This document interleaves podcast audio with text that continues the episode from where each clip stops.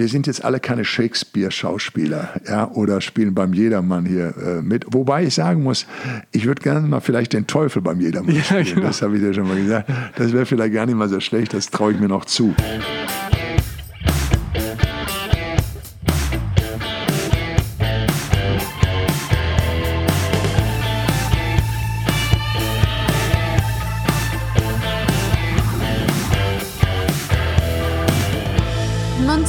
Nomsen.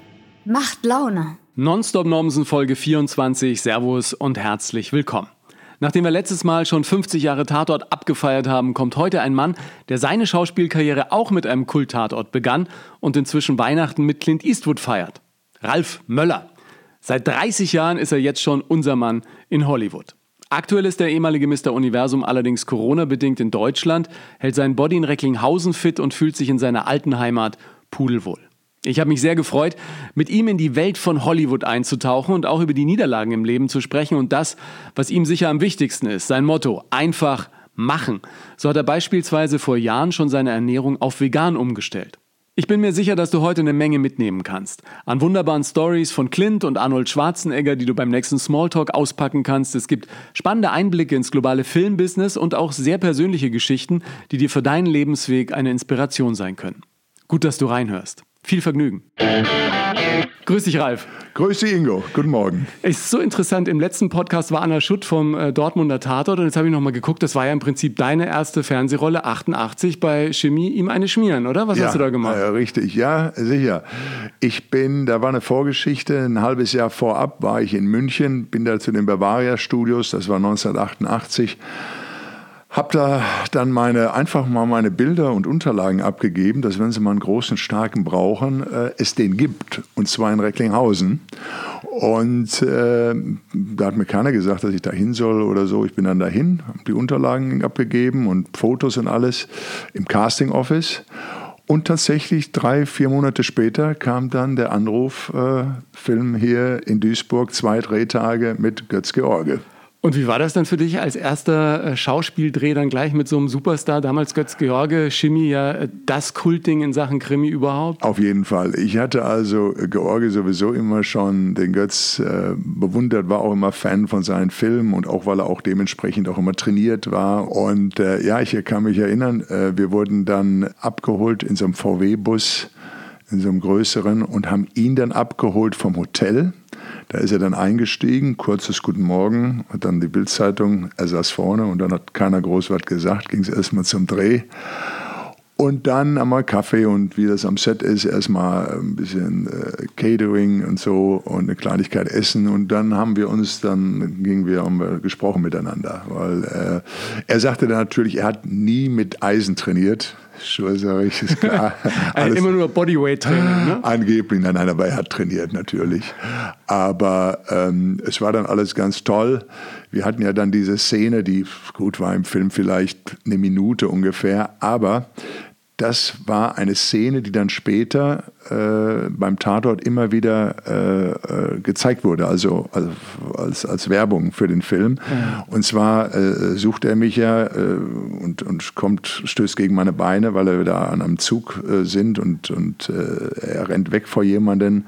Und ich auf einmal, die Idee mit dem Apfel war dann von mir gewesen. Also muss mal kurz sagen, worum es in der Szene geht. Also, also der Götz, wir sind auf einem, das Ganze ist auf einem Güterbahnhof. Und ähm, der ähm, Götz-George verfolgt jemanden, der heute, wie heißt der noch, der ist heute auch einer der Kommissare in München. Der, Jeder der, Verbrecher wird irgendwann ja, Kommissar. Wie auch ne? immer, irgendwann wieder Kommissar.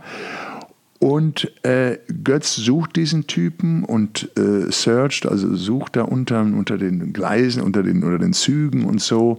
Und auf einmal guckt er, guckt er und auf einmal stößt er gegen so Beine. Und dann guckt er so nach oben und da stehe ich dann. Und äh, habe aber einen Apfel in der Hand. Ich habe mir gedacht, das ist mal was anderes. Habe den im Mund, heb ihn dann quasi an und setze ihn dann, einmal drehe ich mich und setze ihn so auf so einen flachen äh, Güterwaggon äh, drauf und sagte, Mann, bist du stark. Und in dem Moment äh, kriegt er dann gleich schon eine von mir runtergehauen, fällt nach hinten, kommt nochmal nach vorne, kriegt wieder eine. Aber hast du ihn richtig getroffen? Oder? Äh, nein, nein, nein, nein, nein. Das nein, ist ne? ja alles nur, äh, alles nur im Film. Und dann habe ich den Apfel abgebissen und bin dann weitergegangen. Und weil diese Szene eben so funny war, äh, wurde die immer wieder gezeigt. Klasse. Du hast es also auch noch in sehr guter Erinnerung. Ja, es war mein erster Film und dann noch mit so einem großen äh, Star wie Götz George, wie gesagt, den ich auch selbst sehr bewundert habe und äh, ich habe übrigens 400 D-Mark damals pro Drehtag bekommen für die zwei Heute, Drehtage. heute gibt es 450 Euro. Äh, ja, gibt 450 Euro. Hat sich, hat sich in, den, in, den, über 30 Jahren oder was äh, dann doch um 50 gesteigert. Aber mir ging es ja auch nicht da ums Geld allein überhaupt in einem Tatort. Man muss da bedenken, heute haben wir jede Woche einen Tatort. Und damals zwischen, waren es Ereignisse, ne? Äh, damals waren es Ereignisse. Es gab auch, glaube ich, nur sieben oder acht Kommissare. Dann war immer eine, dann auch nur alle zwei Monate hat man eingesehen. Heute haben wir die ja wöchentlich oder sogar täglich. Da hat jeder Schimanski noch einen eigenen Soundtrack gehabt und einen eigenen Titelsong. Ja, ja, ja, da war, das war einmal da, er hat auch einen Kinofilm dann gemacht und der sogar damals dann über dreieinhalb Millionen Menschen hatte, die ins Kino gingen. Das war enorm. Sag mal, 88, da warst du schon Mr. Universum? Ich war 86, wurde ich Mr. Universum in Japan, in Tokio, ja. Damals noch nach äh, IOC-Regeln, also ja. der erste, der mal richtig auf Doping durchgecheckt richtig, wurde. Richtig, ne? ganz genau. Und äh, zwar wollte Bodybuilding, die IFBB, Internationale Föderation of Bodybuilding, wollte ja immer olympisch werden. Ähm, gut, und der erste Ansatz dafür fand dann statt 1986. Manfred, Professor Manfred Donecke, der ja aus dem Radsport kam und selbst auf der ist, hat dann die Seiten gewechselt. Der wusste, wie es geht auch. Ja? Der wusste, wie es geht und wurde einer, der hat äh, Ben Johnson und die alle entlarvt. Ja. Der kam dann zwei Wochen vorher damals nach Augsburg, zur, ähm, wo wir die Qualifikation hatten, hat da Tests gemacht und dann auch in Tokio selbst, in Japan und äh, alles nach IOC-Reglement. Und so war das die erste inoffiziell anerkannte Weltmeisterschaft, ähm, die ich da gewonnen habe. Ja, und dann mit diesem Titel im Rücken gehst du trotzdem nach München und klingelst da beim Castingstudio und wirst selbst aktiv. Also du warst immer einer, der die Sachen selbst in die Hand genommen hat. Auf jeden Fall. Äh, du, was nutzt dir der Mr. Universum oder sprich Weltmeistertitel im Bodybuilding? Äh, das war ja auch alles begrenzt. Als ich zum Beispiel äh, damals Mr. Universum wurde, versuchte ich auch zum Sportstudio, ins Sportstudio CDF zu kommen. Ging nicht, oder? Nur der, der Kürten sagt, das ist nichts für unser Studio.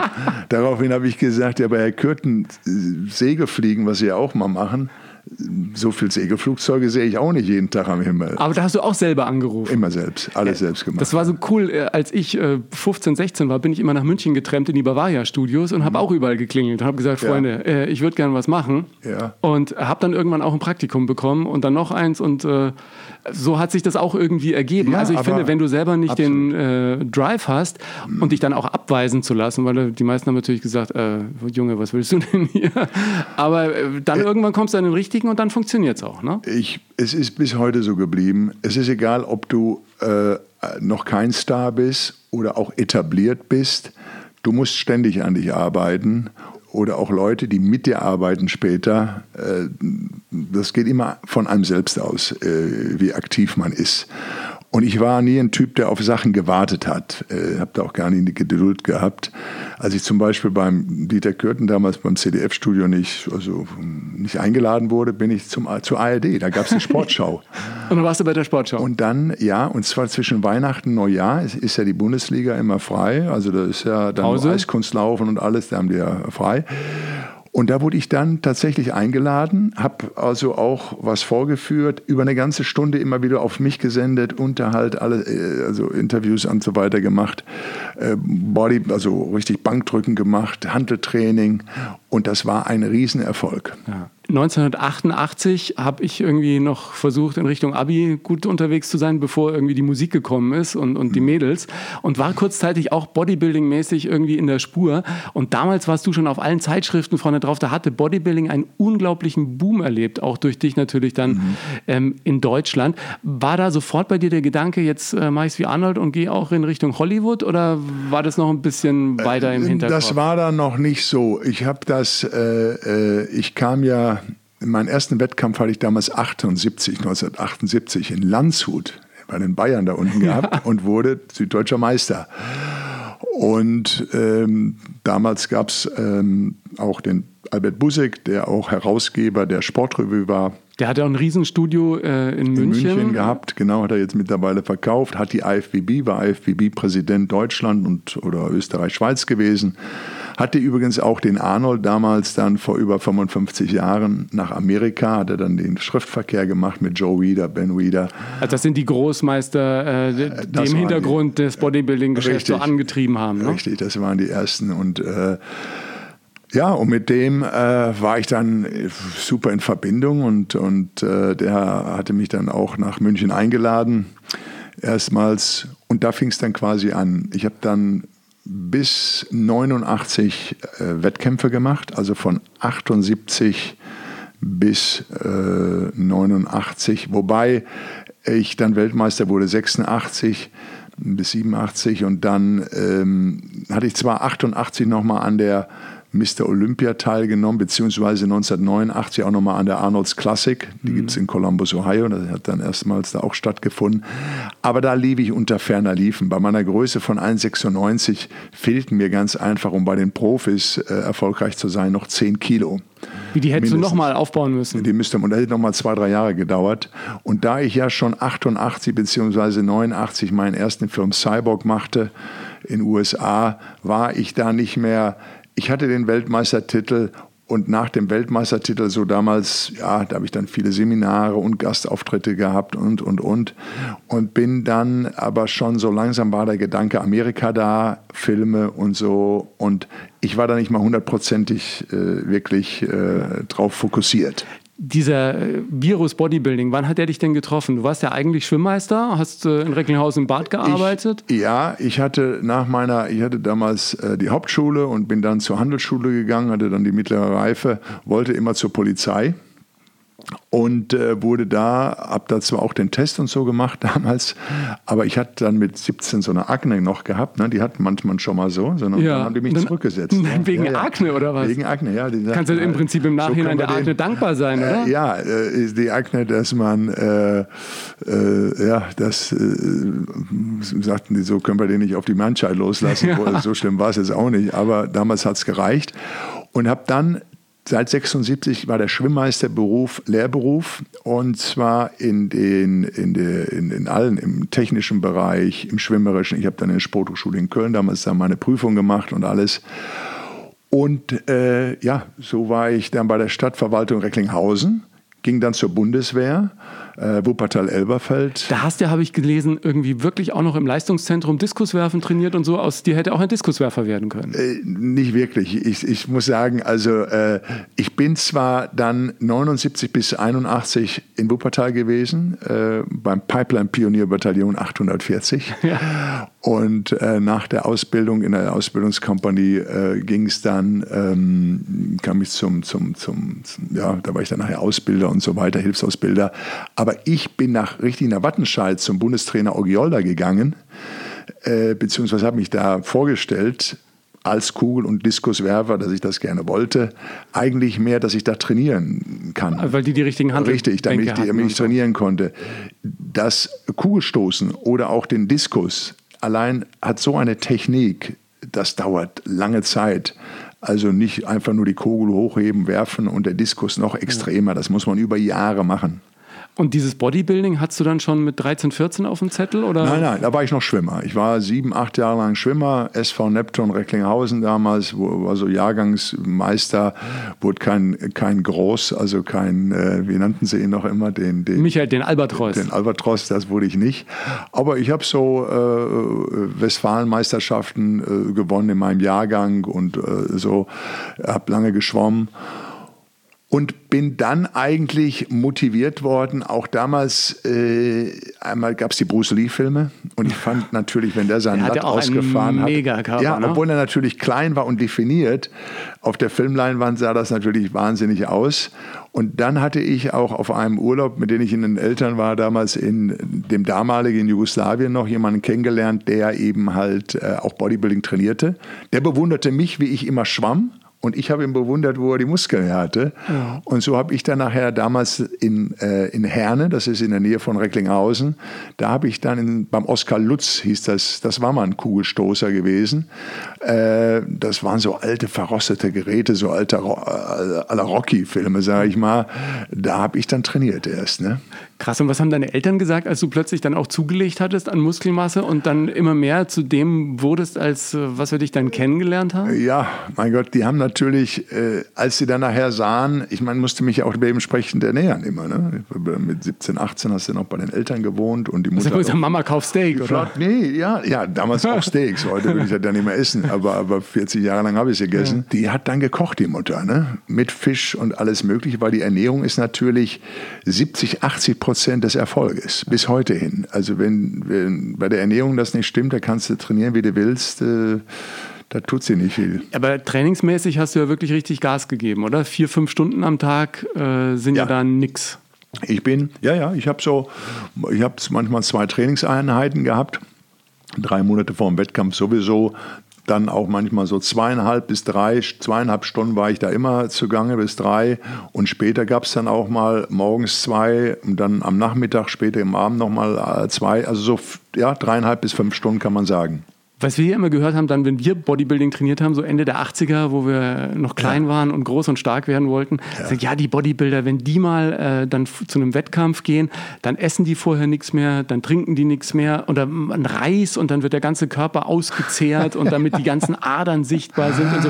Ja. War das wirklich auch teilweise so hart? Weil das ist ja nicht gesund, oder? Wenn du dann den also, ganzen Körper entwässerst, damit die Muskeln das rauskommen. Entwässern ist ganz schlimm. Das soll man gar nicht machen wenn nur auf natürliche Art und Weise, da konnte man Melone zum Beispiel essen. Wenn man viel Melone isst, Wassermelone, dann entwässert man auch schon mal.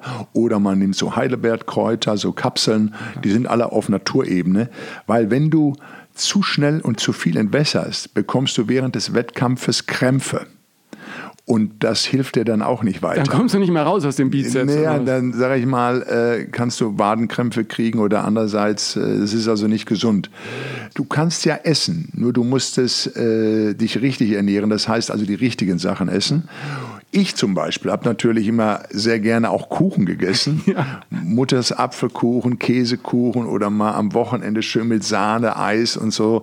Für mich war das dann natürlich nachher, aha, jetzt muss ich auf die Sachen verzichten.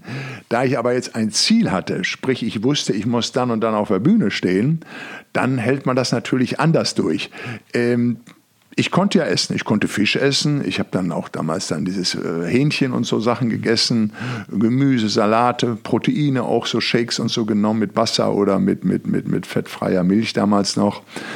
Ähm, das kannst du schon, nur wenn du der Körper möchte immer so gern was Süßes haben. Ne? Der ja, Wahnsinn. uns immer so gern. Ja.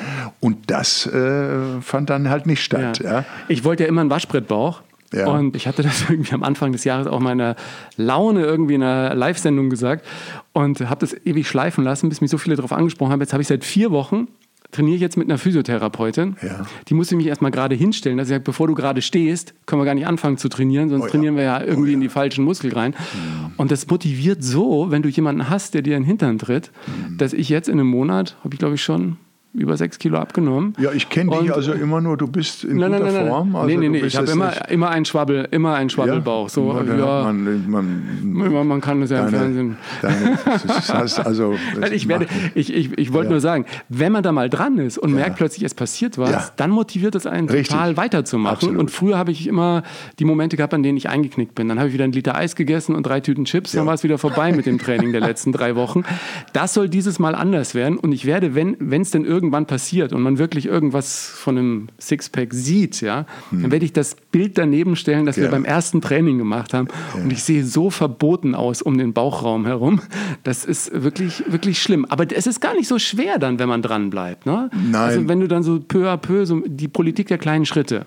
Absolut, äh, Baby Steps. Ja, genau. Schön sagt. Ähm, weißt du, es ist ja auch gerade jetzt zu diesen ganzen Corona-Zeiten wichtig, Ausdauertraining ist eine Sache, das ist gut. Aber noch wichtiger ist Muskeltraining. Das ist aber sehr, sehr wichtig, dass die Studios wieder aufgemacht haben, die Fitnessstudios, weil äh, durch das Muskeltraining werden Myokine freigesetzt, die wiederum stärken dein Immunsystem. Also Muskeltraining ganz, ganz wichtig. Und besonders die Leute, und das sehe ich ja auch immer morgens, wenn ich ins Studio gehe, Vormittags sind meistens immer die so von Ende 40, 50 bis 60 und 70 sind äh, viele. Teilweise da. super fitte, ne? Also ja, die halten sich fit und vor allen Dingen, in das, äh, wir müssen aus dem Kopf bekommen, dass es heißt, oh, jetzt werden wir älter, jetzt werden wir schwächer. Nein, du kannst auch im Alter stark bleiben oder dich, wenn du vorher nie so trainiert hast, dich wirklich noch stärken. Und alle, die abnehmen wollen, denen sei gesagt, jedes äh, Kilo Muskelmasse mehr verbraucht mehr Kalorien. Das heißt, du kannst im Prinzip mehr futtern, ohne dass du zulegst. Ne? ja, Muskeln also einfach, das äh, äh einmal, einmal, einmal, ja, es gibt da viele Sachen, aber im Endeffekt musst du so oder so ran und trainieren. ja, genau. Also äh, Ernährung ist wichtig. Zuckersachen natürlich auch, wenn es geht, Minimi, Minimum bitte machen oder mal nicht von Montag bis Freitag. Am Wochenende kann man da mal so Inseltage nehmen. Man muss, also Diät muss ich dazu sagen, heißt ja nicht hungern, sondern es soll sich richtig ernährt werden. Ja? Genau. Das ist ganz wichtig. Wir waren bei Hollywood irgendwie ja. stehen geblieben. Der Sprung nach Amerika, du feierst ja jetzt äh, 30-jähriges Jubiläum. Cyborg war schon ein bisschen 20, früher. 20 Jahre äh, an Gladiator. Wir 20 Jahre, 20 Jahre ja, aber Gladiator. dass du in Hollywood sozusagen das war wohnst, richtig. das ja, das 30 ist über 30 Jahre, 30 Jahre, ja. ja. Das ist jetzt 89. Wahnsinn, wie die Zeit vergeht. Ich ja, aber, was ich mich frage, es sind so viele deutsche Schauspieler rübergegangen äh, und einfach dann irgendwann wieder zurückgegangen. Was ist bei dir anders gelaufen? Hast du einfach mehr Biss? Oder? Ähm, na, es kommt natürlich darauf an, jetzt einfach zu sagen, wenn zum Beispiel, ähm, es gibt ja einige, die schon sehr erfolgreich waren hier, die dann sagten, jetzt gehe ich nach Amerika. Und dann hat es doch nicht so funktioniert. Und von daher zum Beispiel, ähm, mein Freund Till zum Beispiel, Till Speiger, ist ja hier ein Superstar und drüben hat er natürlich dann schon Konkurrenten äh, in, seinem, in seiner Größe, in seinem Alter, in seinem Aussehen, in allem. Und äh, da kann es dann, und deshalb, er hat ja auch in großen Produktionen mitgemacht, aber er war dann nicht der Lead Character, also, sondern mal hier und da. Äh, und da hat er gesagt, boah, das tue ich mir nicht an, ich komme zurück, ich gehe zurück. Und dann hat er angefangen, hier auch Filme zu produzieren, zu schreiben und ähm, ist nach wie vor einer der erfolgreichste äh, deutsche Schauspieler hier in Deutschland. Jetzt ist es so, in vielen Schauspiel-Masterclasses, die ich gemacht habe, sagt der Lehrer immer wieder, wer nach Hollywood will, kann gern dahin gehen, aber du musst dir erstmal überlegen, was du für Hollywood hast. What can you bring, what we don't have? Ja. Was bringst du mit, was wir nicht haben?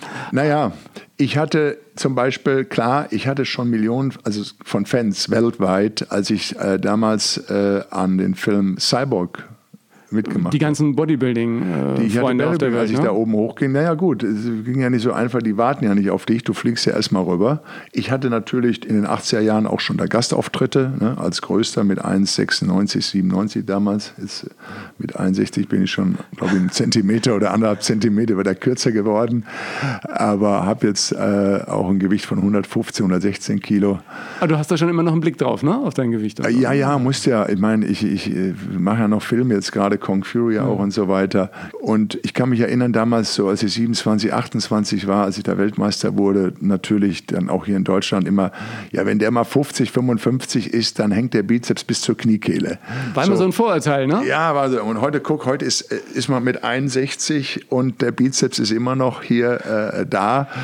Du trainierst äh, aber auch, muss man sagen, oder? Ja, du täglich. Ich kann, Tag ich muss Studio. also auch, ja. Ich ja. habe, äh, außer heute Morgen, äh, äh jetzt mal nicht, aber heute Abend Abend gehe ich dann so wieder hin. Ich bin, ah, gestern am Sonntag, äh, ich bin ich dann mit dem Fahrrad gefahren, so eine Stunde. Ja. Also das mache ich schon eine Stunde bis anderthalb Stunde, auch schon mal berghoch, da bei uns die Halden. Ja. Ich bin jetzt gerade hier in Recklinghausen, beziehungsweise auch Düsseldorf oft. Ähm, so äh, bis Ende September, Oktober werde ich dann wieder nach LA zurückgehen. Jetzt ist ja im Moment in LA geht gar nichts, oder? Also Corona-mäßig. Ja, die haben das halt nicht so im Griff wie wir hier, sage ich mal. Bei uns wird ja Gott sei Dank getestet und auch nicht immer, aber die Leute sind hier wohl vernünftiger, halten Abstände, Maske, ja. Klar werden jetzt wahrscheinlich demnächst auch mal wieder irgendwo ein paar Massenveranstaltungen vielleicht wieder mal abgesagt oder verkleinert. Aber im Grunde muss man sagen, haben das unsere Politiker, auch hier unser äh, Gesundheitsminister Spahn und so weiter, die haben das schon alles ganz gut im Griff.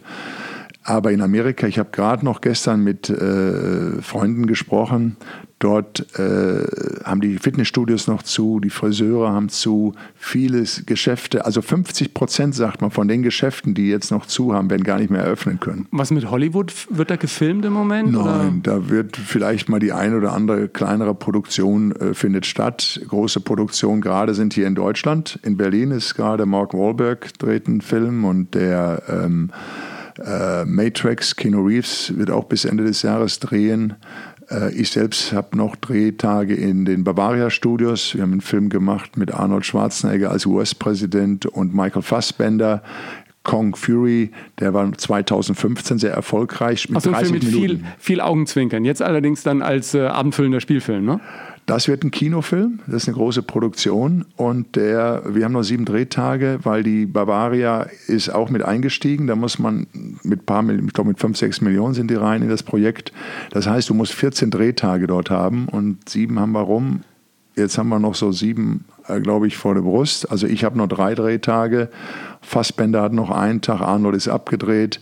Äh, und dann werden wir sehen, wie die Situation nächstes Jahr ist, äh, ob Leute ins Kino gehen. Äh, viele äh, Studios äh, verbinden sich schon mit Netflix. Da haben sie immer ihr Publikum ja, ja. zu Hause gesehen. Ja, die sind kann. froh, weil die können ja eigene Produktionen teilweise auch nicht fertig machen und dann, was auf dem Markt ist, wird dann ja, eben gestreamt. Ich bin auch ne? noch gespannt. Ich bin noch gar nicht so sicher, ob wirklich der James Bond im November wirklich in die Kinos kommt oder auch Tom Cruise mit seinem Film, weil ähm, das sind ja Produktionen, die haben bis 200, 300 Millionen hat Bond allein gekostet da musst du volle Kinokas, Kinos haben, sonst kriegst du das Geld gar nicht rein.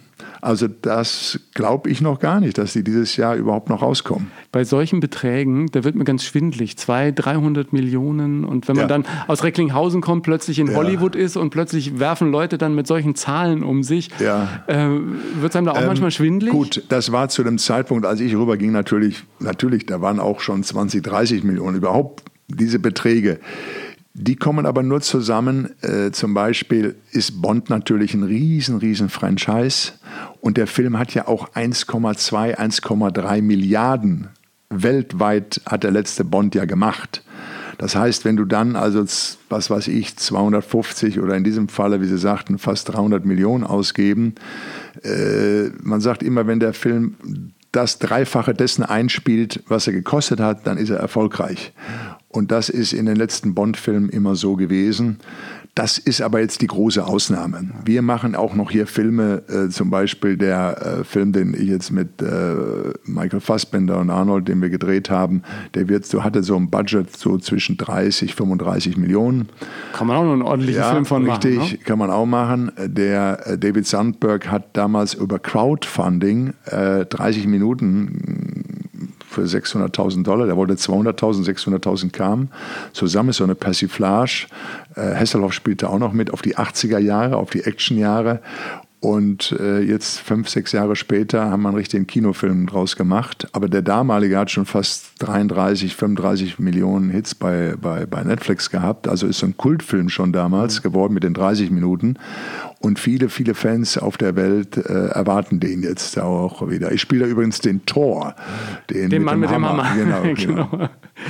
Wie ist es für dich gewesen, nach Hollywood zu kommen, dann die ersten Rollen zu bekommen und dann plötzlich in diesen Kreisen unterwegs zu sein, wo in jeder Ecke auf der Party irgendwie die Superstars stehen. War das am Anfang komisch für dich? Äh, nein, du wächst ja da rein. Es ist ja nicht so, dass du nach Los Angeles fliegst und dann von heute auf morgen einen Job bekommst oder überhaupt. Also wieder Klinken putzen?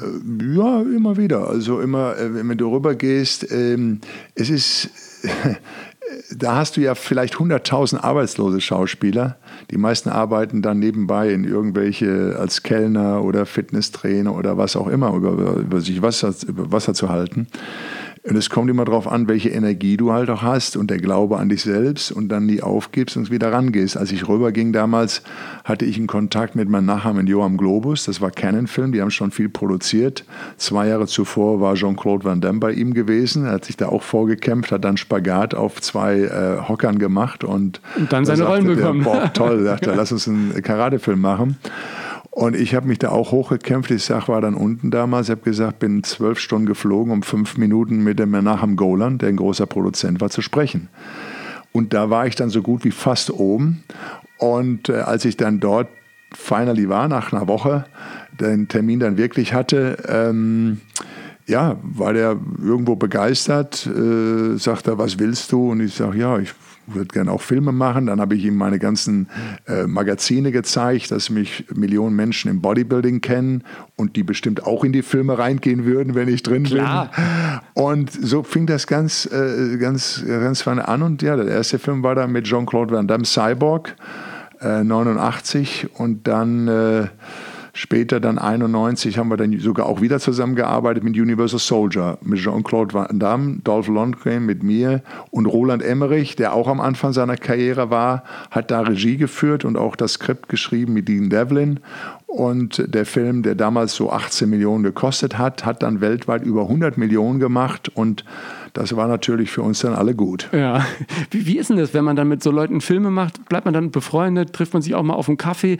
Weil ich habe immer mitbekommen, wenn ich in Los Angeles war und mit Bekannten gesprochen habe, dass man dort eigentlich immer an irgendwelchen Projekten dran ist. Man trifft sie zum Kaffee trinken, zum Mittagessen. Wir gehen mal lunchen und dann wird besprochen, aus vielem wird nichts, aber irgendwann macht es dann doch bumm. Ne? Ja, ja, das ist nicht so. Man muss schon arbeiten. In der Zeit, wo man nicht filmt, muss man an seiner Sprache arbeiten. Man muss äh, zum Schauspielunterricht gehen. Also das heißt, du hast einen Schauspiellehrer und einen Coach?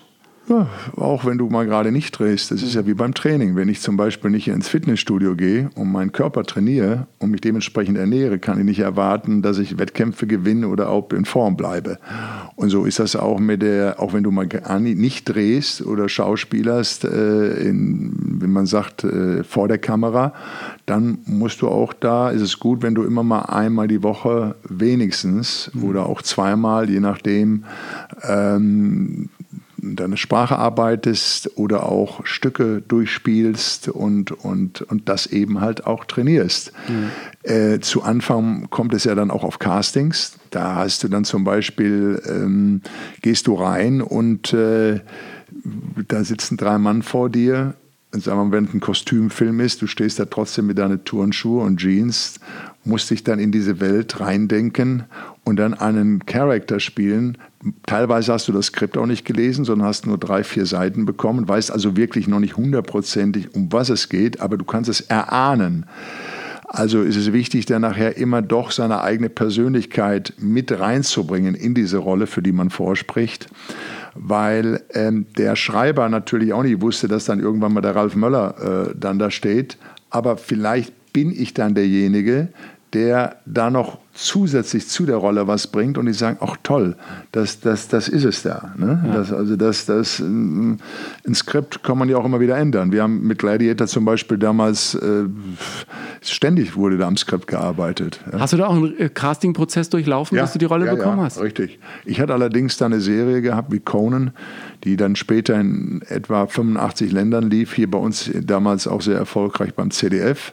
Da wurde ich von einem Caster, der für äh, Gladiator gecastet hat in New York, der hatte mich dann im Fernsehen gesehen und da die einen Deutschen brauchten, der einen Germanen, Germanen spielte, ne? äh, hatten die dann meine Agentur äh, kontaktiert und äh, damals war das ja, der Spielberg hat sie ja produziert mit DreamWorks und da habe ich dann äh, auch meine Seiten bekommen und bin da auch zum Casting hoch und äh, war dann da bestimmt, ja, anderthalb, zwei Stunden hat dieser ganze Prozess da gedauert mit Lesen und Machen und Tun. Aber komischerweise, als ich da rausging, hatte ich so das Gefühl gehabt, ich hatte ein gutes Gefühl, weißt du? Also ja, ja. manchmal, du kennst das wahrscheinlich auch. Ich, ich, ich habe eine ne? Geschichte, meine erste Fernsehshow, die ich moderiert habe, ja. war eine Jugendtalkshow für RTL.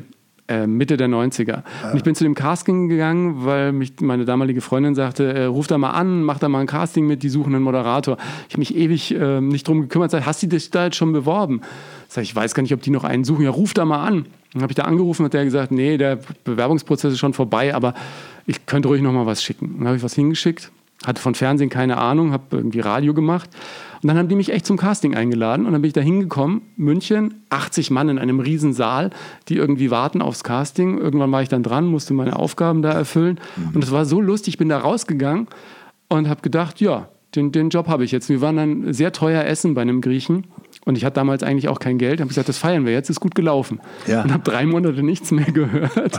Ja, ja, ja. Und dann riefen die aber an und sagen, ja, okay, du hast den Job. Ja. Also äh, manchmal das, solche ja. Gefühle nicht. Das, das, das ist es ja. Ja, nun ist in deinem Falle bist du ja auch tagtäglich und ich weiß ja das schon weit, glaube ich, über 15 Jahre machst du ja die Show. 20, 20, 20 Jahre 20, jetzt schon. ja. Aber auch die Show jetzt. Die so- Show 20, ja, 20 ja. Jahre dann doch schon. Und das ist ja auch, das erlebst du in Amerika sehr, sehr oft. Da gibt es auch viele ähm, ja, Shows oder Talkshows oder, oder auch andere, die teilweise 20, 30 Jahre da sind und über so einen Zeitraum auch immer wieder da zu sein und immer das, den Standard auch zu halten, das ist nicht einfach. Da musst du dich schon auch immer wieder motivieren. Das, äh, da, das stimmt, das stimmt. Aber wenn die Arbeit Spaß macht, glaube ich, dann ist das mit der Motivation nicht so schwer. Ne? Also dir macht ja Trainieren auch Spaß, sonst wird ja auch nicht jeden Tag die Gewichte stemmen. Ne? Absolut. Ich habe, ich hab, ähm, weil du sagst Motivation, ich mache da gerade so ein Buch drüber, das im nächsten Jahr dann kommt. Ich wollte, also ich habe vor 30 Jahren mal eins gemacht, ich glaube 86, 87. Ein Bodybuilding-Buch, oder? Da gab es richtig, den Falken Verlag gab es da, das hieß Bodyfaszination athletischer Körper. Und das wurde beim Falken Verlag, lief auch gut an, wirklich. Das wurde nachher auch noch aufs Englische übersetzt und alles mit Bildern, wie das anfing und Freundin und Eltern drin und was nicht alles, äh, ist also eine ganze Biografie. Und dann haben die immer gesagt, Mensch Möller, mach doch mal ein Buch, ne? so zehn Jahre später oder da. Du, Ich sag, äh, oder nach 20 Jahren, da sage ich, du, es hat sich nichts verändert. Sag ich. genau. Bankdrücken wird immer noch so gemacht, Kniebeuge auch noch und die Handel wird immer noch so bewegt. Ich wüsste jetzt nicht, was ich noch hinzufügen könnte. Und dieses wird dann eben halt äh, ein Buch sein, das heißt, ähm, äh, erst mal machen, wird das heißen. Ja, das, ist, das ist ein Satz, den hat mir äh, Siegfried Rauch, hat ja in Le Mans mit Mhm. Ja. Steve McQueen gespielt und war ja, der Typ, der äh, Ja, für mich ich ganz wichtig war, weil Ja. ich habe seinem Sohn Gitarrenunterricht gegeben und er hat mir die ersten Filmjobs besorgt. Ja, Ah, ja. irgendwie, und, und Sigi sagt immer, nicht quatschen, machen. machen. Ja, ja. Und, und ich hatte das gar nicht. Ich habe mich damals mit, den, mit, der, mit dem ähm, Verlag unterhalten und so. Und dann sagten die Menschen, sagte der, was ich jetzt raushörte, so aus dem Ruhrgebiet und so, sagt er, du bist ja einer, der nicht erzählt, sondern immer macht. Also sagt er, lass uns das doch einfach nennen, erstmal machen. Ja, genau. Und dann kann man immer noch, Und was nicht passt, wird viel. passend gemacht. Was nicht passend gemacht. Also gibt es ja viele Sachen in der Form. Und ich glaube, jeder kann das nachvollziehen. Du genauso wie viele andere auch. Aber es gibt auch wahrscheinlich einige, die sagen, die manchmal doch nicht so diese Power haben und doch manchmal an sich zweifeln. Und dann sage ich immer, wer zum Beispiel trainiert oder überhaupt Sport macht, der kommt manchmal an so eine Grenze. Beim Bodybuilding oder beim Bodybuilding-Training ist das zum Beispiel, wenn ich so 10, 12 Wiederholungen mache, oh, mit Gewichten, die letzten sechs, sieben habe ich dann, oder drei, sagen wir mal so, die schmerzen dann auch ein bisschen und dann tut es weh und dann will man aufhören. Und da fängt es ja eigentlich erst an. In diesem Schmerzbereich muss man sich eben noch vier, fünf Wiederholungen herausquälen. Und dann kommst du auch weiter, weil der Muskel wieder wächst. Ganz genau. Und so ist es auch im wahren Leben. Wenn du Gegenwind hast, ist es gut. Wenn alles zu einfach, zu easy kommt, dann ist es, äh, dann, dann, dann funktioniert es nachher nicht mehr oder hört auf einmal auf. Aber ich, wenn ich so zurückdenke, und vielleicht geht es dir auch so, wo du um Sachen gekämpft hast, die nicht immer gleich am Anfang so waren oder die du, wie du gehabt hättest, die, die kommen dann auch. Und dann erkämpfst du das und machst auch und tust auch. Und das macht natürlich dann auch Spaß. Man soll daran nicht einen Gegner sehen, sondern sagen, okay, ich erwarte, dass es nicht so einfach geht, da muss ich jetzt durch. Und da gibt es auch Wege. Durchziehen, ja, Durchziehen, durchziehen. das Ganze, richtig. Wenn mich äh, jüngere Kollegen immer fragen, ja, wie hast du es denn gemacht und was, was mache ich denn am besten und wie werde ich denn Moderator und so. Ich, als ich angefangen habe, hätte man auch nicht gedacht, dass irgendwann mal Köche die Superstars sind und äh, Moderatoren. Heutzutage kann jeder Moderator werden, auch du. Ähm, halt durch. Also ich habe es immer so gemacht, ich habe immer weitergemacht und irgendwann bist du halt der Einzige. Ne? Ja, eben, weil die Für anderen- irgendeinen Job, ja, weil die ja. anderen halt alle irgendwie in den Sack hauen. Gab es bei dir auch so Momente, wo du am liebsten in den Sack gehauen hättest? Also, was weiß ich, als, als Conan nicht weiterging nach Ja, der Staffel. richtig, richtig. So, die haben ja nur äh, eine oder? Season gemacht und so weiter. Naja, ich hatte andere Sachen dann halt. Ähm, Wäre Conan weitergegangen, hätte ich wahrscheinlich nicht Gladiator gemacht. Ja, Dadurch so bedingt, dass zum Gladiator, äh, wir haben ja äh, Conan gedreht damals, äh, das war eine Co-Produktion mit CDF, die Franzosen waren dabei und und und. Und du brauchst schon immer mal so zwei, drei Jahre, bis sich so eine Serie etabliert hat. Und als dann allerdings, obwohl die Zahlen sehr gut waren, hat dann das ZDF gesagt oder der damalige Programmdirektor, ah, das ist doch nicht so für uns. Pro Folge hat der Folge hat, glaube ich, fast 100.000 gekostet in sieben Drehtagen. Mhm. Das war schon eine Menge. Wir haben in Mexiko damals gedreht. Die sind dann ausgestiegen und dann hast du nicht mehr so das Budget gehabt und dann die anderen auch. Äh, wir sind schon in den Zahlen hochgegangen, auch in Amerika. Ich bin ja, war ja bei Howard Stern und überall habe das promotet. Äh, wenn wir noch ein zweites Jahr gehabt hätten, dann, hätte äh, dann wären wir da drüber gewesen, genau. Und dann, wenn du ins dritte Jahr reinkommst, dann hast du, dann weißt du, okay, es geht auch in die vierte, ja. fünfte und sechste rein. Aber das war bei uns nicht der Fall. Und äh, ja, so kam ich dann, äh, äh hatte ich dann Zeit eben gehabt für, äh, äh, für, für mich um andere Sachen zu kümmern. Und du siehst, das zeigt uns aber auch wieder eine Sache. Wenn eine Sache, die dann vielleicht sagt, Mensch, schade, ich hätte das so gerne noch ein paar Jahre gemacht oder noch zwei Jahre, drei Jahre oder so, dann ist man natürlich erstmal enttäuscht und sagt, ach Mensch, schade, jetzt hat man so gekämpft und gemacht und getan. Ähm, aber dann kommt ja doch was anderes dann halt wieder. Und das ist dann, war dann wieder noch erfolgreicher, noch besser. Also man soll da nicht ausgeben. Ich habe mit George Clooney damals, als wir Batman gedreht haben, als Arnold übrigens war da als Mr. Freeze, Bösewicht, und es war der schlechteste Batman-Film mit George. ich habe da einen Drei-Tage-Job gehabt. Ich sollte es von Uma Thurman da den Sidekick spielen, diesen, diesen, äh, dieses Monster. Hätte ich mich fünf, sechs Monate lang immer wieder ins Kostüm rein. Das hat vier Stunden hat allein nur das Make-up gedauert. Das habe ich immer nicht gemacht, aber ich habe dann den Job gemacht, so in drei Tage äh, mit, mit Jesse Ventura, der später auch, der war auch mal ein Wrestler und wurde auch dann später Gouverneur von Minnesota. Wir beide hatten dann, äh, waren die Guards gewesen für drei Tage und sind dann gestorben durch den Kuss auf äh, Death. Also den, den Kuss Todeskuss von Uma Thurman habe ich dann bekommen. Also gut, da würde ich mich auch zu Tode küssen lassen. Und ja. Äh, das war dann so eine, so eine Geschichte gewesen. Aber ja, es ist, es, äh, es ist auch immer gut, dass wenn du drehst zum Beispiel, wenn du Dreharbeiten hast gerade oder aktiv bist oder was hast, dann äh, ist es gut, auch Leute zu treffen. Oder zum Beispiel andere Produzenten lade ich dann zum Beispiel auch mal zum Set ein und so. Also, dass die sehen, dass du arbeitest, dass du in der Produktion bist und so weiter. Na gut, wenn ich Steven Spielberg ja. einlade, der kommt ja nicht. Ja, gut. Ja, wenn er was zu promoten hat, mal Aber vielleicht mal, dann ist, ist, ist, da jetzt eine Clooney-Geschichte auf der Strecke geblieben? Du hast gesagt, ich habe ja, mich mit George ja, Clooney mit George Clooney, sorry. Der George Clooney hat sieben Pilots gemacht, also Piloten, allerdings so 90-minütiger. Also quasi die Filme, die gemacht werden, um eine Serie anzuschieben. Ja, man ne? macht erst einen Pilot. Äh, wir haben nicht einen Pilot, wir haben einen Pilot zwar auch gemacht, aber haben direkt dann äh, zwölf Folgen oder so oder noch mehr da gemacht. Oder 20 hatten wir sogar gemacht, ja. richtig? 20, 21 Folgen, in, aber eine Season. Und äh, der hat es versucht. Und dann hat er ja damals in dieser Ärzte-Serie mitgemacht. Hatte auch so eine Rolle gehabt, aber nicht die Hauptrolle. Aber da hat er dann, äh, wurde er dann entdeckt eben von, von Tarantino. Ja und hat dann diesen Kinofilm damals er, gemacht. Er sagte, glaube ich, mal in einem Interview, er ist der Schauspieler gewesen, der am meisten teilweise gedreht hat in Hollywood, aber nie gezeigt wurde, weil diese ganzen Piloten sind in irgendwelchen ja, Schubladen richtig. verschwunden und sind gar nicht auf ja, Sendung gegangen. Ja, ja, ja. ja. Also es, jeder, der da oben ist, der hat das, die sind alle äh, durch ein Hoch und runter gegangen. Das hat keiner gewartet und gesagt, du kriegst es jetzt, du machst es jetzt. Man muss ein Ziel haben und dieses Ziel muss man dann eben halt verfolgen. Und zwischendurch geht es mal gut wieder voran, wie man sagt, einen Schritt zurück oder einen Schritt zurück, zwei wieder nach vorne. Aber das muss man drin haben. Und durch den Sport, muss ich sagen, habe ich auch nie aufgegeben und, und habe gewusst, wenn ich das durchziehe. Ich habe auch mal mit 40 Kilo Bankdrücken oder wann angefangen und irgendwann habe ich dann die Höchstleistung geschafft, mal mit 240 Kilo. Aber die fängst du nicht an oder schaffst du. Ich habe dann auch ja. mit 208 Wiederholungen gemacht oder 10 oder mit 220, 4, 5.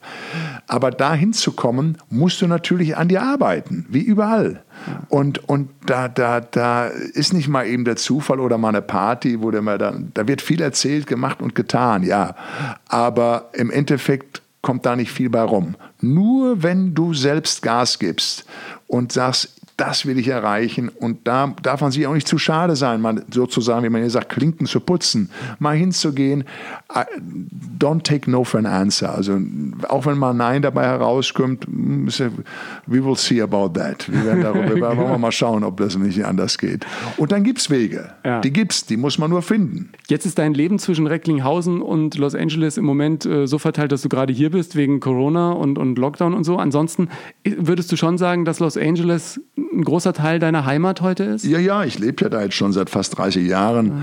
und ich habe ähm, ähm, bin zwar getrennt, aber ich bin mit meiner Ex-Frau immer noch, in, meine Ex-Frau hört sich so komisch an, aber mit meiner damaligen Frau äh, noch im sehr guten Kontakt. Ich habe zwei Töchter, die eine ist 30, die ist Interior-Designerin, also Inneneinrichterin und die jüngere ist 22, wird jetzt 23, die ist, hat Business studiert äh, und ist im, im, im Immobilienbereich. Äh, die hatten beide keine Lust auf Showgeschäft und Filmbusiness nee, nee, und so? Die andere ist so künstlerisch äh, äh, avisiert, die andere macht gern das. Die haben, nee, nee, die, die haben das ja erlebt, die sind ja an Sets auch groß geworden und bei Filmen mit gewesen und hin und her. Das fanden sie gut. Oder wenn wir auch mal Arnold besucht haben am Filmset oder auch den Clint Eastwood mal, wenn der in der Nähe äh, was hatte. Clint hatte ich ja auch durch Arnold kennengelernt damals. Ähm, das heißt aber jetzt alles nichts, wenn man einen Roland Emmerich, mit Roland habe ich, wir sind nach wie vor befreundet und telefonieren und machen und tun. Aber seit dem Universal Soldier haben wir auch nie wieder an einem Filmprojekt gearbeitet. Aber ist das nicht komisch? Ja, sagen wir mal so, äh, du hättest natürlich, ich hätte natürlich in einer oder anderen Folgen mal irgendwie einen Soldaten oder was weiß ich spielen können, aber nun hatte ich mich ja auch weiterentwickelt und dann will man natürlich an gewissen Filmen auch gewisse Rollen haben, aber wenn die dann nicht da sind oder nicht verfügbar sind oder die eben äh, auch wenn man noch einen Akzent hat oder auch immer vielleicht dann doch amerikanisch besetzt werden müssen, dann ist es mal eben halt nicht so. Ja. Damit will ich aber nur sagen, auch wenn ich mit Arnold jetzt seit 38 Jahren befreundet bin oder viele andere kennen.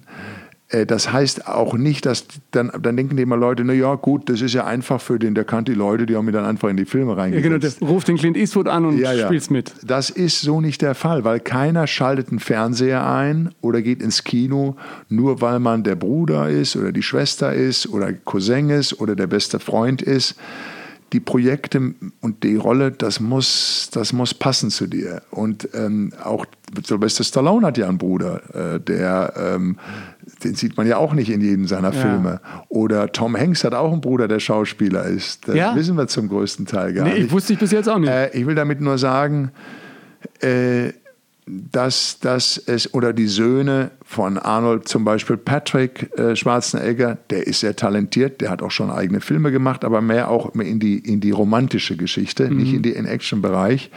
Aber äh, das ist nicht, oder Clint Eastwood, sein, der Sohn von ihm, das ist nicht unbedingt einfacher. Im Gegenteil, die werden dann nochmal, äh, klar vom Namen her, schaut man, mhm. aber die müssen, wenn die nicht ihre Rollen können oder das so bringen, ähm, dass es glaubhaft ist, dann hat man da auch keine Chance. Da muss man selbst an sich arbeiten. Ja. Ne? Aber hast du dich von Anfang an auch äh, in dieser Szene wohlgefühlt? Also äh, bei diesen Festivitäten, Partys etc. Oder ist es gar ja, nicht so, wie sich viele das hier vorstellen? Ingo, du gehst ja nicht gleich zum Golden Globe oder zu den Oscars, äh, wenn du am zwei, wenn du da gerade anreist. Oder, das dauert dir alles seine Jahre. Das geht nicht von heute auf morgen. Du wächst da rein. Ich bin da reingewachsen auch und durch die Filme und dann mal dies und mal jenes. Wenn man jetzt zurückblickt, sagt man, ja, das hat man gemacht und das, dann ist alles toll. Aber am Anfang, das ist ja nicht so, dass von 0 auf 100, das, das funktioniert so nicht. Das kommt vielleicht mal, ich weiß nicht, alle Jubeljahre vor, dass mal einer entdeckt wird und sagt, boah, der ist für die Rolle und dann von heute auf morgen. Es ist aber nicht so jetzt wie bei Boris Becker mit dem Tennis, wie der auf einmal Wimbledon gewonnen hat und dann ist der da und, und der hatte ja gar nicht die Chance gehabt mit 17 Jahren äh, oder 18 nachher auch. Der brauchte auch erstmal Jahre für sich, das zu entwickeln und zu machen und zu tun. Und äh, das ist im Sport vielleicht schon mal der Fall, dass man dann zum Superstar wird. Aber wenn wir von Superstars hören, auch von Tom Cruise oder Sean Penn, die haben ja schon mit 14, 15 vor der Kamera gestanden. Da waren die Väter oder Verwandte äh, oder sagen wir mal nicht, dass die reinkamen dadurch, die waren schon talentiert genug, aber die sind da auch über viele, viele Jahre da reingewachsen. Und bis die erfolgreich waren, das dauerte auch zehn Jahre oder noch länger. Aber große äh, Superstars, gerade im Action-Bereich, kommen oft aus dem Sport. Ne? Du hast ja auch mit The Rock gedreht, ja, der äh, Football, Wrestling und dann ja. plötzlich äh, heute ja. der Mann, der die meisten Kinotickets verkauft. Richtig, ne? richtig. Dwayne Johnson war äh, erstmal ein Footballspieler, dann auch äh, hat er als Wrestler hat er sich einen riesen Namen gemacht und dann wurde der besetzt und wir haben ja dann Scorpion King gemacht damals, äh, wo ich sein Gegenspieler war. Aber wir sind jetzt alle keine Shakespeare-Schauspieler ja, oder spielen beim Jedermann hier äh, mit. Wobei ich sagen muss, ich würde gerne mal vielleicht den Teufel beim Jedermann spielen. Ja, genau. Das habe ich dir schon mal gesagt. Das wäre vielleicht gar nicht mal so schlecht, das traue ich mir noch zu. Äh, der Dwayne hatte natürlich da auch schon äh, einen riesigen äh, Follow-up, also an Menschen, die ihn kannten. Und wenn du dann in den richtigen Sachen reinbesetzt wirst und die dann funktionieren, äh, gut, wir hatten mit Scorpion King auch nicht so den riesigsten Erfolg jetzt. Der Film hat damals fast 90 Millionen gekostet und gerade mal 120 Millionen eingespielt weltweit. Los 30 Millionen verdient. Also. Nein, aber das ist nichts, weil du musst bedenken, der Film hätte das Dreifache machen müssen. Also wenn er weit über 200 gegangen wäre, dann ja. Aber äh, die Studios müssen sich, die Banken müssen ja auch Geld leihen. Das kostet ja alles. Das ist ja.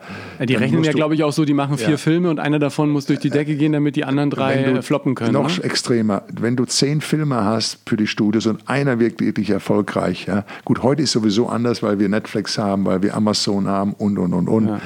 Das ist wieder eine andere große Konkurrenz. Mittlerweile übrigens die ganzen Studios zusammen machen vielleicht vier bis fünf Milliarden im Jahr oder hatten sie gemacht, dieses Jahr bestimmt nicht. Allein Netflix hat äh, jetzt 24,5 Milliarden gemacht, also das, das zigfache mehr als ganze Studios zusammen. Heißt ja eigentlich auch, dass es im Moment die beste Zeit ist für Schauspieler, für Filmleute, wenn nicht gerade Corona ist, ne? Ja. Äh, weil die neuen Geschichten, oh, ja, ja. die werden wir einfach ja auch gebraucht. Projekte, ne? Ja, wir haben Valhalla als Wikinger-Serie, die Vikings war ja sehr erfolgreich auf Amazon über sechs Jahre und äh, jetzt plant man eben mit Valhalla eine neue Netflix-Serie, äh, die noch größer und bombastischer sein soll. Und wir auch Gespräche hatten im Februar, März schon. Mhm. Allerdings von Corona wurde das Ganze jetzt erstmal wieder verschoben. Du hast ja da Massenszenen auch. Ja. Und ähm, kannst ja nicht die Wikinger alle mit Maske rum. Äh, kannst ja nicht, ich wollte gerade sagen, wir können uns den Bart irgendwo vor der Nase und vor, der, vor, vor dem Mund hin machen.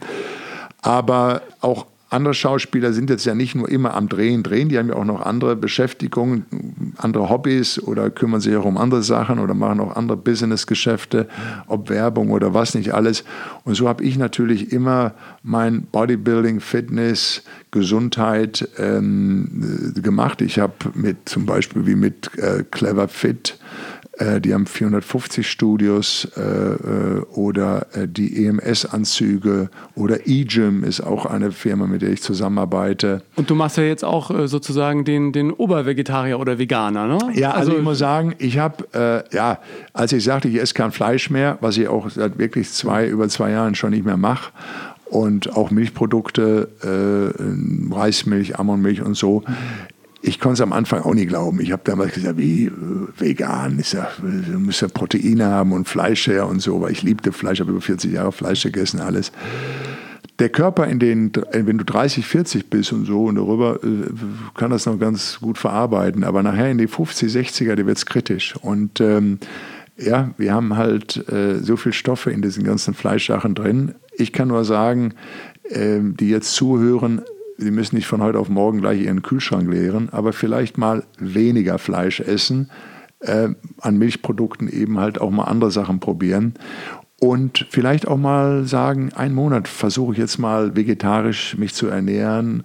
Vegan ist ja ganz extrem, eben wie gesagt, dass du äh, kein, äh, du darfst ja dann keine Milch, keine Eier. kein Fleisch, keine Eier, kein Honig, äh, Hähnchen, Fisch und so Sachen. Ähm, Gut, dass äh, die stärksten Tiere wie der Gorilla oder der Elefant äh, ernähren sich auch nur pflanzlich und da haben wir genügend Proteine also drin. Viele hatten immer Angst, dass sie keinen Sport mehr machen können im Leistungsbereich, wenn sie mhm. äh, eben kein Fleisch mehr essen. Aber mittlerweile gibt es ja. viele Beispiele von Leistungssportlern, Absolut. die das wie du halten. Ja, richtig. Und äh, ich habe meine, meine fühle mich da wohler, verbessert halt auch ähm, von den Werten halt her und man soll es probieren. Also wer wirklich Darm-Magenbeschwerden hat oder auch so grenzlich irgendwelche Probleme mit sich hat, sollte man mit der Ernährung anfangen und äh, das Fleisch mal weglassen, als auch jetzt die Milchprodukte oder sagen wir mal weniger erstmal essen. Schau mal, da hinten steht ja auch Hafermilch. Ich bin äh, ja, auf Hafermilch ja, ja. umgestiegen. Genau. Und, und ich bin ehrlich gesagt, seit der jüngsten Fleischskandale esse ich noch weniger Fleisch, als ich sowieso schon äh, gegessen habe. Ich weiß gar nicht, ich habe vielleicht einmal der, ja, die es letzten ist, vier ich, Wochen ich, Fleisch ich weiß, gegessen. da hängen ja auch nun viele Jobs dran. Ich weiß, viele äh, Köche, die das und Restaurant, die werden jetzt sagen, der Möller spinnt der wohl oder, oder, oder Bauern, die davon leben.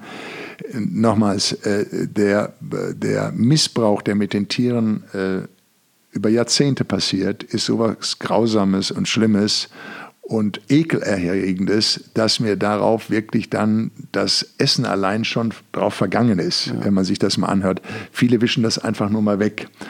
Die großen Firmen sollten auf jeden Fall umdenken. Man kann äh, Produkte, wirklich hervorragende äh, vegane Produkte, die auch, auch bei den Veganen muss man natürlich aufpassen, da gibt es auch Produkte, die vielleicht manchmal zu viele Mittelchen drin haben. Aber äh, probiert es mal, erst einmal anzufangen, hier und da zu kürzen. Das würde ich erstmal raten. Und äh, ja, die Ernährung ist, ist, ist wirklich das A und O. Ja.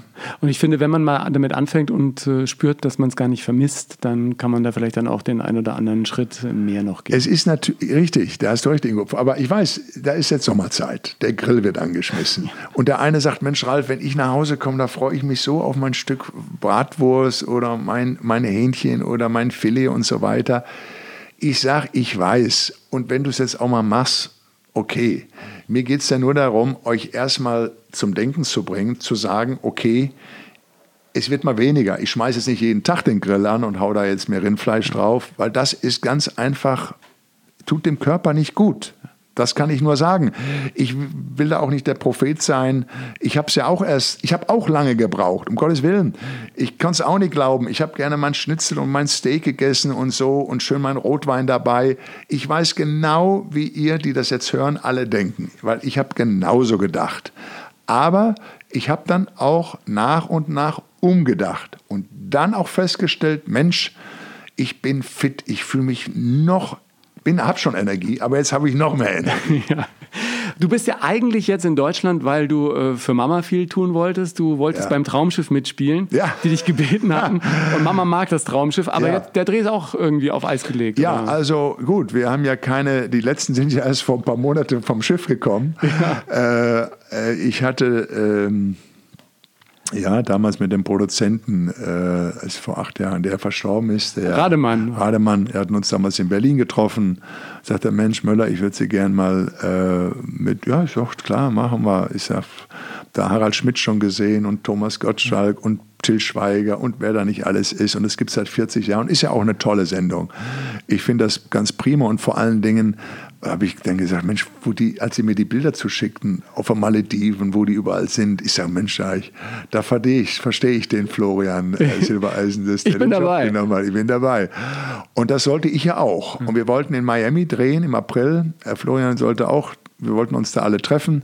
Das Schiff wäre dann auch da in, an normal angekommen. Aber dann kam Corona, dann ist der Dampfer durchgestartet direkt nach Bremerhaven. Da wurden, glaube ich, jetzt die Dreharbeiten erstmal beendet. Man plant eigentlich zum Ende des Jahres, aber man muss ja auf diesem Schiff 500 Menschen haben, davon sind 50 Crewmember oder dann Filmleute dabei. Ich kann mir im Moment noch nicht vorstellen, dass äh, im Moment Schiffe, gerade auf dem Schiff bist du ja so eng, so dicht beieinander, dass das der Fall sein wird. Aber wie gesagt, aufgeschoben ist nicht aufgehoben. Was spielst du dann da? Die Idee war in der Richtung, dass ich äh, jemanden spiele, der, ich war bei einem Sonderkommando Einheiten gewesen und es gibt ja auch immer bei den Flugzeugen diese Air Marshals. Also eine Art Schiffsmarschall. Ja, so eine Art Schiffsmarschall, der da, der da, da gibt es bestimmte Fälle und so Sachen und da sollte ich so in diese Art eingeführt werden. Ah, ja. Traumschiff Goes Crime. Wir sind, Also wir sind sehr bisschen, gespannt. Ja, aber wie gesagt, das war erstmal so als Idee gedacht. Ähm, und dann kam ja Corona dazwischen. Wir werden mal sehen, Was sich da noch in der nächsten Zeit. Ja, es wäre zwei, drei Tage der Dreh gewesen, aber ähm, das werden wir mal schauen. Ich bin dann bereit und ich hoffe ja auch, dass wir da spätestens in den nächsten Monaten oder im nächsten Jahr wieder weitermachen können. Jetzt haben wir im Laufe unseres Gesprächs so ein paar Stars erwähnt, mit denen du äh, guten Kontakt hast. Vielleicht kannst du zu jedem noch mal eine Geschichte erzählen, die man sonst äh, noch nicht gehört hat, wo man auch mal ein bisschen merkt, was das für, was das für Menschen sind. Was ist Clint Eastwood für ein Typ, wenn man mit dem abends an der Bar sitzt? Äh, Naja, wir haben uns meistens im Studio getroffen, im Fitnessstudio oder dann eben bei Der ist ja über Arnolds. 90, ne? Ja, der ist 90 geworden. Ja. Ja, und äh, übrigens nicht nur er. Mein Vater ist 91, deshalb verfolge ich das immer gut. Clint ist jetzt gerade vor zwei, drei Monaten 90 geworden. Sean Connery wurde auch 90 und Gene Hackman. Ah. Ja, also das sind alles, die sind alle in den 90ern, das kann man mal sehen. Ja. Die trainieren halt auch alle, ernähren sich auch dementsprechend und muss sagen, ähm, also das, das, das hilft auf jeden Fall. Ja, Clint ist ein cooler Typ. Man nennt ihn ja The Man, weil er auch mal, ähm, ja, der schreit zum Beispiel auch nicht, der schreit jetzt nicht Action. Der sagt dann ganz einfach, go ahead. Also fang mal an. Ja, go geht's. ahead. Oder okay. Oder sagt er, ne, that's it, okay, weiter. Also er ist sehr cool, er, er, er jeder bewundert ihn und äh, ja, wir, wir, der flirtet auch immer noch gerne mit den Mädels. Ähm, seine jetzige Partnerin ist, glaube ich, auch 40 Jahre jünger und er hat ja, glaube ich, auch fünf, sechs Kids. Also das ist immer noch in ihm geblieben.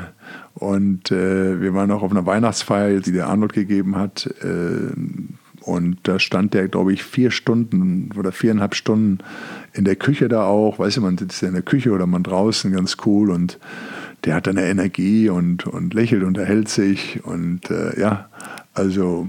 Und guter Musiker, ne? Spielt immer Klavier und ja, Jazz und so. Spielt, ja, er, er hat, äh, wer mal nach Kamel fährt, also das kann man so machen. Übrigens, wer mal plant, irgendwann mal wieder nach Kalifornien, dem kann ich nur raten, dann eben halt direkt nach San Francisco zu fliegen, sich dort ein Auto zu mieten und dann runterzufahren. Highway Number One. Genau. Und dann über Camel, das ist ungefähr so knapp zwei Stunden von San Francisco entfernt. Äh, da lebt der Clint Eastwood. Da hat er auch die Mission Ranch, die Mission, das Mission Hotel.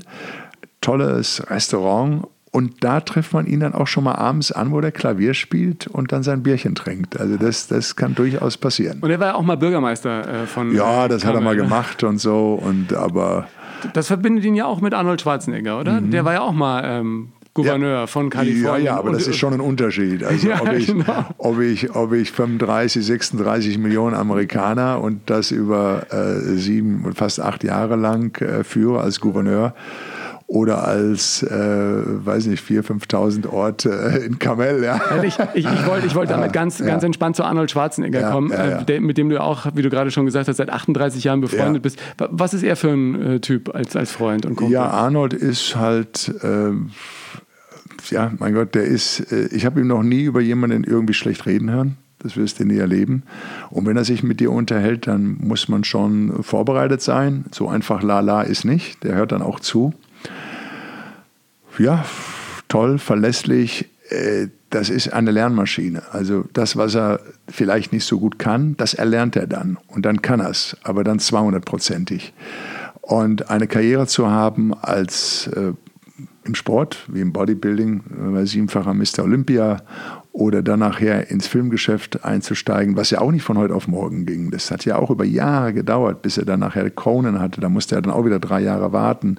Zwischendurch hat er dann doch nochmal einen Wettkampf gemacht, 1980, weil er hatte 75 nach sechs Siegen, hat er alles gewonnen, immer wieder, jedes Jahr, was man so gewinnen kann. Und dann hat er gesagt, jetzt konzentriere ich mich aufs Filmen.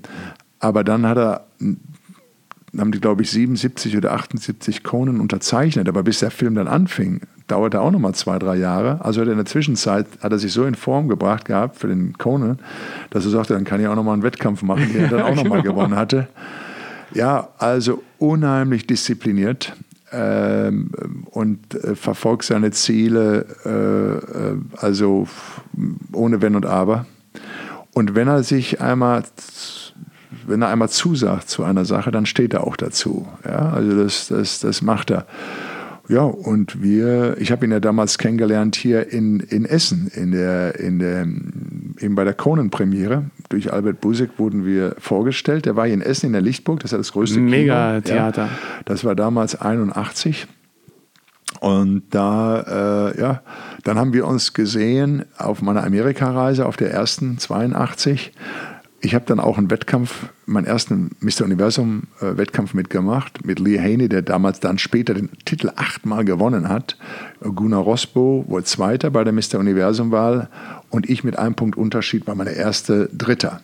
Und da hatte auch Arnold dann für ESPN eine Reportage gemacht. Für den Sportkanal? Für den Sportkanal, richtig. Und dann auch gesagt, wenn der Ralf Möller den Latissimus ausfährt, das ist also verrückt, wenn man den rausspreizt, dann denkt man, der Vorhang geht zu. Anyway. Ähm, ich war dann immer ab und an in, klar, für zwei, drei Wochen oder mal in USA und dann hat man sich gesehen und als ich dann später bin ich ja dann mit der Familie äh, 92 bzw. 93 bin ich dann rübergezogen. Ich war zwar in der Zwischenzeit immer mal wieder da, aber als wir dann da waren, dann hat sich die Freundschaft natürlich dann, also nicht natürlich, aber hat sich vertieft eben halt und ja, bis das ist bis heute so und da macht man mal FaceTime oder spricht, auch wenn man jetzt im Moment, wir haben ja die Corona, also die ersten Corona-Monate quasi zusammen da verbracht. mit, mit Eseln, das kann man sich auf Instagram ja, nochmal angucken. Richtig. Lulu. Lulu ist der Esel, den hat Arnold, ist noch ist ein Jahr alt erst geworden. Heather hat dort, seine Freundin hat ihm den geschenkt, nachdem der Gustav leider verstorben ist. Sein Labrador, der ist zwölf Jahre alt, nach seinem Vater benannt, Gustav. Und äh, dann gab es den Esel und der ist sehr smart, der ist auch vegan, der isst kein, keine anderen Sachen, der isst nur körnige Sachen und so. und ist ein richtig schlauer, äh, schlauer Esel, muss man sagen. Du bist ja. dann der Eselpate geworden und ihr wart quasi jeden Tag auf Radtour, ne? Da ja, richtig, genau. Ähm, jetzt haben wir zwei deiner Helden schon erwähnt, äh, Clint Eastwood, Arnold Schwarzenegger. Wer wäre für dich noch so der dritte im Bunde, wo du sagst, das ist eigentlich auch ein Typ, den, äh, der ist auf meiner Liste ganz oben? Also ich hätte gerne mal äh, Helmut Schmidt zum Beispiel, unseren damaligen Bundeskanzler, gerne mal kennengelernt. Leider ist das nie, hat das nie funktioniert. Äh, oder Gerhard Schröder, ähm, der Gott sei Dank noch lebt. Ich äh, rauche auch Zigarren oder vielleicht nicht mehr, aber nicht nur deswegen. Also ich hatte mich ja auch jetzt nicht nur immer mit Film befasst, sondern auch äh, mich immer sozial dann auch äh, versucht zu engagieren, was zu einem passte. Das hat dann starke Typen. Das war seid ihr in Schulen gegangen, ne? Ich bin in Schulen gegangen, das hat mit Ursula von der Leyen als Familienministerin äh, haben wir das gemacht. Und zwar, dass die Jugendlichen, das, wir haben die Unternehmer dorthin gebracht, an die Schulen eingeladen und dadurch konnten sich die Schüler und Schülerinnen vorstellen auf ihren Bühnen, auf den Aula, auf, an der Aula und so haben die Praktikumplätze bekommen.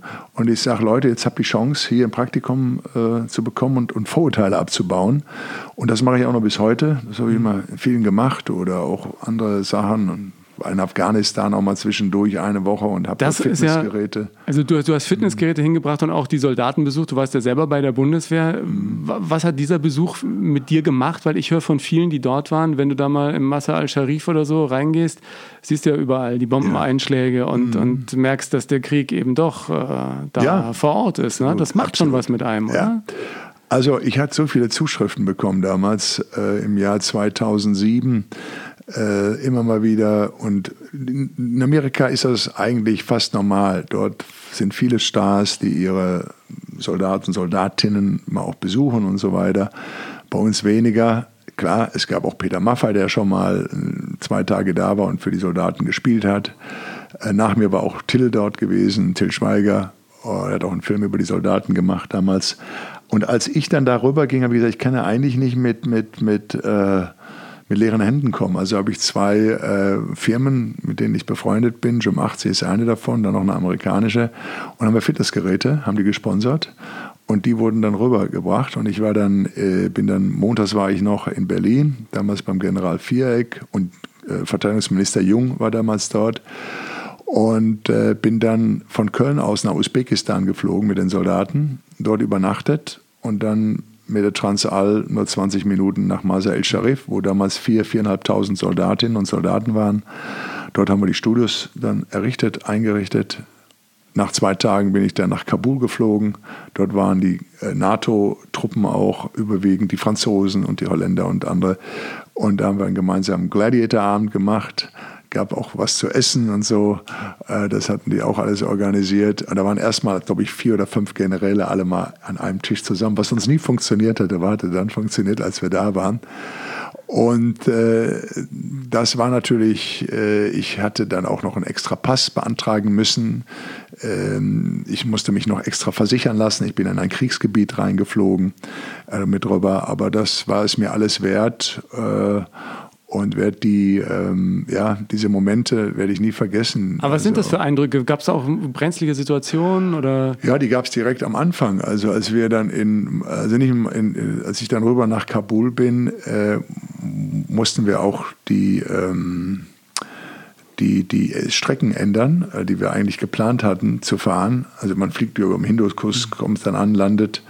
Und da gab es dann an dem Morgen auch zwei, drei Frauen, die, äh, wie man sagte, also eben halt Sprengstoffwesten um sich hatten und äh, man weiß nie, wo die langgegangen wären. Äh, wenn natürlich Prominente, deshalb versucht man das, wenn also wenn, wenn Minister fliegen oder zum Beispiel Verteidigungsminister rüberfliegt, unsere Verteidigungsministerin ist Erstmal geheim, geheim. ne?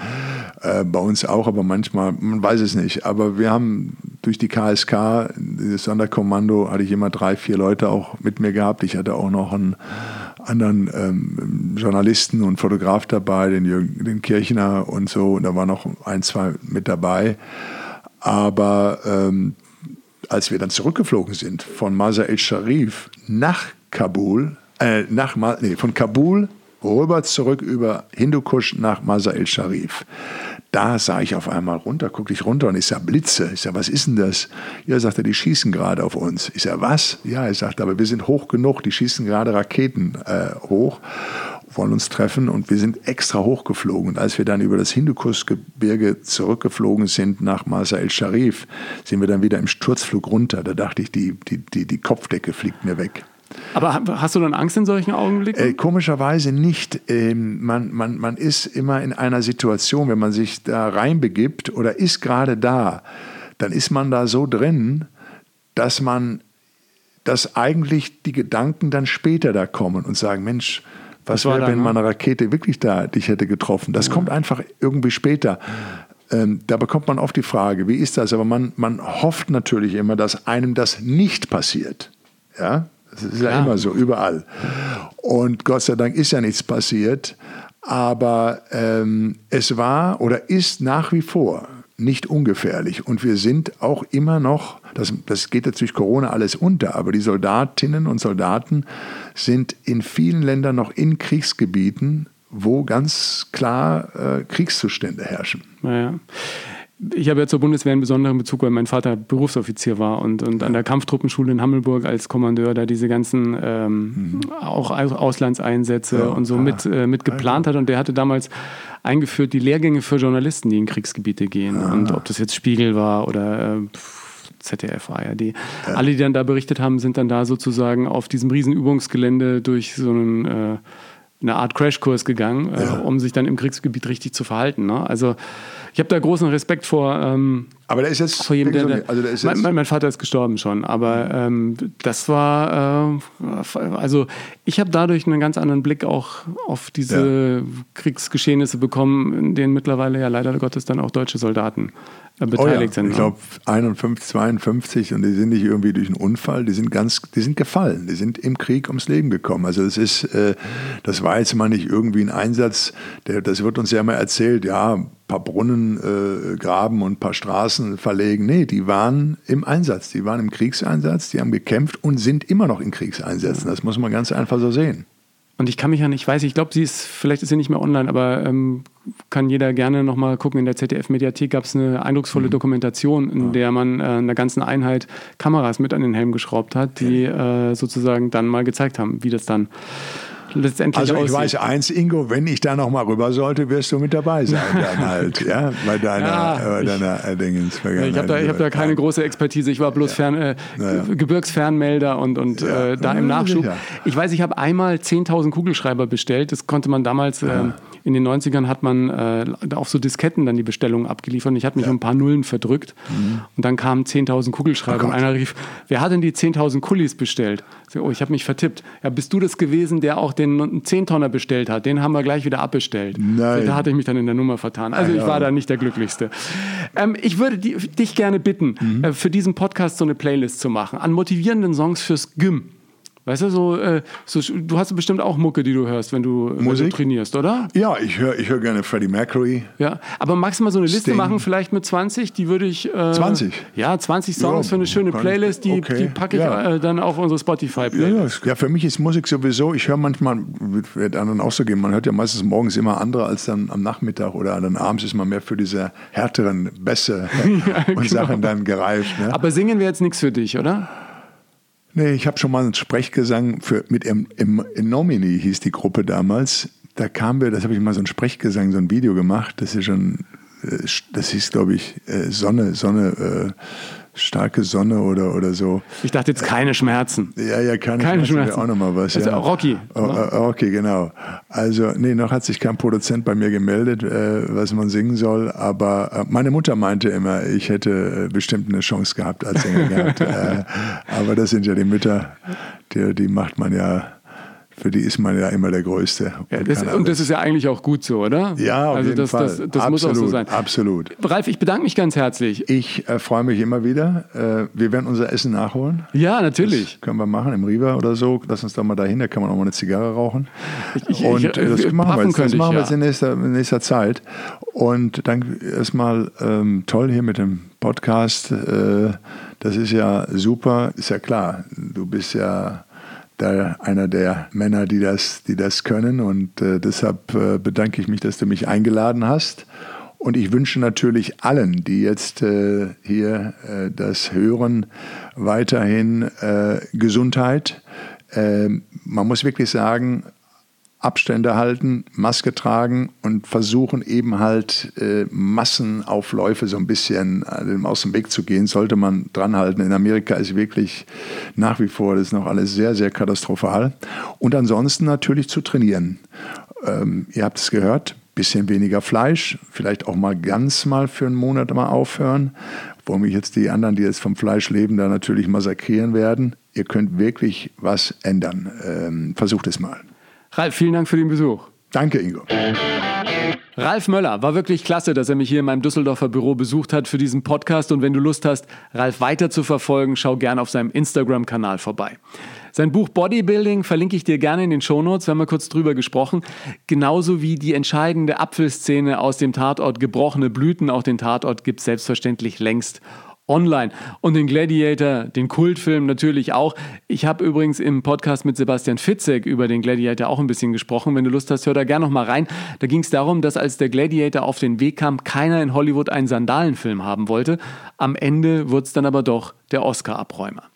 Die Playlist mit den Gym Classics von Ralf Möller zu diesem Podcast gibt es natürlich auf Spotify. Und ich muss sagen, ist ein äh, super Typ und wäre nicht in Hollywood gewesen. Ralf wäre ganz sicher in meinem Buchprojekt Erfolgsmenschen mit dabei gewesen. Da habe ich mir ja mal intensiver angeschaut, was die Karrieren so vieler Menschen eint und auch für mich einen ganz anderen Zugang zum Thema Erfolg nochmal entwickelt, der meinen Lebensrhythmus merklich entschleunigt und entspannt hat. Was ich toll finde, wenn du diesen Podcast mit deiner Community teilst und bei Apple Podcasts eine positive Sternebewertung hinterlässt, dafür schon mal fettes Merci. Und wenn du Zeit und Lust für ein persönliches Feedback an mich hast, mach das immer gerne. Folg mir auf Instagram oder Facebook, poste unter den Beiträgen zur Folge. Dank deines Feedbacks kann ich diesen Podcast Schritt für Schritt noch ein bisschen besser machen und auch immer weiterentwickeln. Dir vielen Dank fürs Zuhören heute und bis zum nächsten Mal bei Nonstop Nomsen.